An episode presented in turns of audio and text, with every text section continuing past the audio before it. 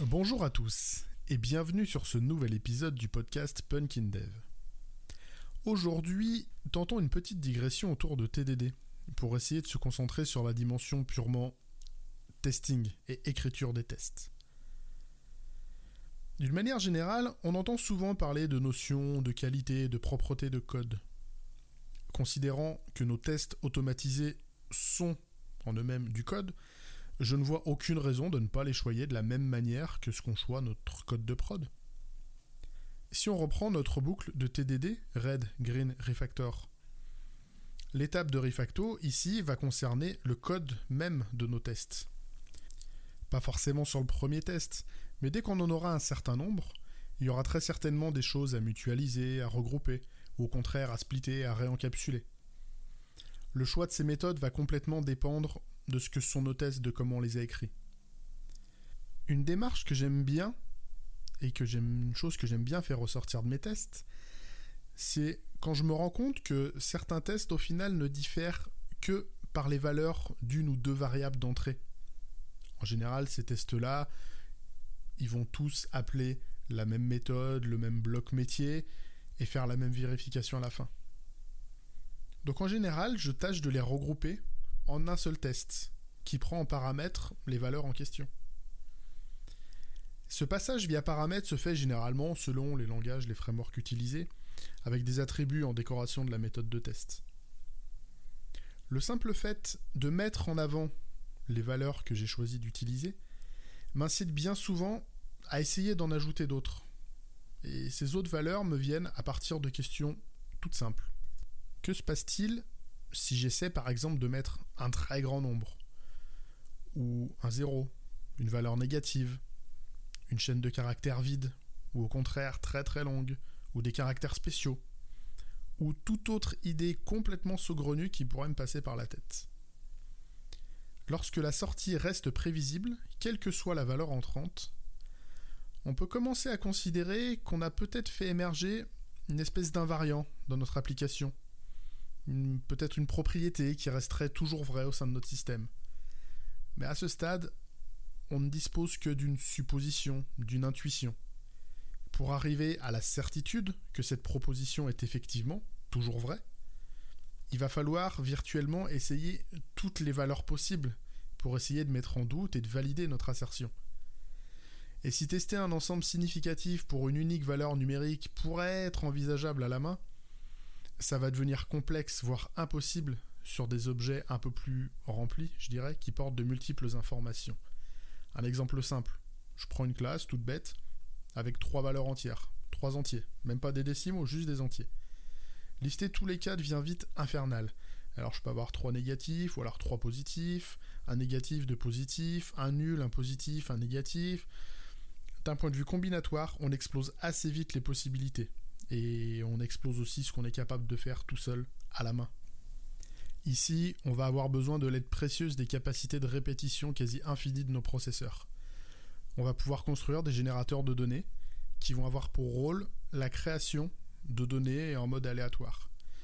Par la suite, c'est un moteur qui viendra appeler notre générateur pour effectuer les tests un très grand nombre de fois, généralement au moins une centaine à chaque run.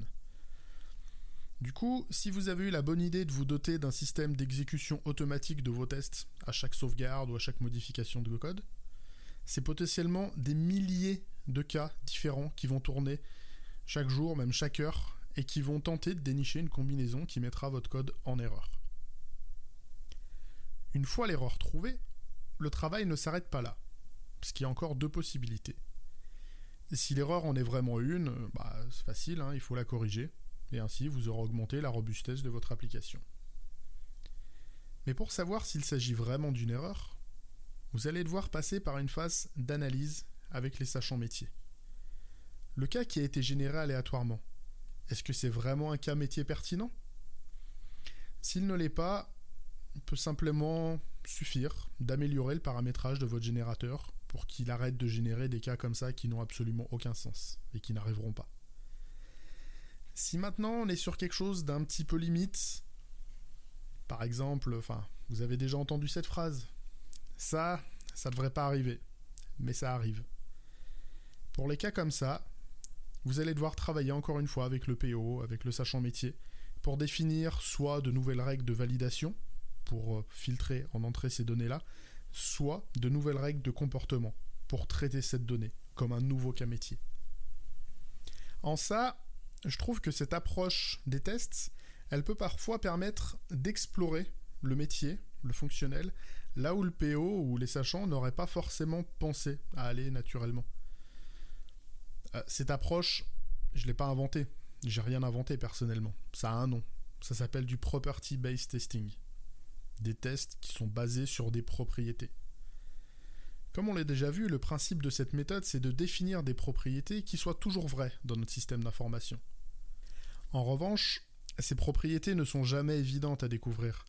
C'est pourquoi je vous ai d'abord proposé une manière de les faire émerger. C'est ce qui me semble le plus important aujourd'hui. Évidemment, sur des systèmes simples, ou en kata, on peut facilement envisager de travailler directement sur un invariant, sur une propriété qu'on connaît à l'avance. Mais la plupart du temps, le défi sera plutôt de faire émerger ces notions, de les découvrir un petit peu. Pour la partie génération de données, la plupart des langages aujourd'hui disposent d'outils qui vont vous faciliter la tâche. Il suffit de taper Property Based Testing, le nom de votre langage, dans votre moteur de recherche préféré, et vous aurez de bonnes pistes pour des outils de génération. À titre personnel, j'utilise euh, FSCheck dans le mode .NET. Au final, cette approche, elle va vous apporter plein de bénéfices. Déjà, vous allez améliorer vos tests en les rendant plus complets, potentiellement plus synthétiques. Si vous êtes passé de 5 méthodes à une seule, vous avez moins de méthodes, c'est toujours ça de gagner. Une amélioration de la compréhension métier. Au moment où vous codez vos générateurs, vous allez essayer de produire des données qui seront pertinentes d'un point de vue métier. Le but, c'est pas de générer tout et n'importe quoi. Du coup, vous allez devoir affiner un petit peu votre compréhension métier. Et éventuellement, comme on l'a vu sur la fin, vous pourrez même faire émerger de nouveaux cas auxquels vous n'aviez pas pensé, que personne ne connaissait. J'espère que ce concept vous intéresse ou au moins que je vous ai donné envie de vous y plonger un petit peu. Si vous cherchez à comment vous y entraîner ou que vous voulez juste tester par exemple votre nouvelle lib de génération de données, il y a certains katas comme le poker qui se prêtent assez bien à l'exercice. Les règles du jeu, les premières étant assez simples, ça fait des bonnes propriétés à essayer d'implémenter. Dans tous les cas, n'hésitez pas à venir en discuter avec moi sur Twitter, sur LinkedIn, si vous avez des questions, des suggestions ou des remarques sur ce que je pouvais avoir dit ou oublié. Il me reste à vous dire à mardi prochain pour un prochain épisode. D'ici là, testez bien, geekez bien, codez bien.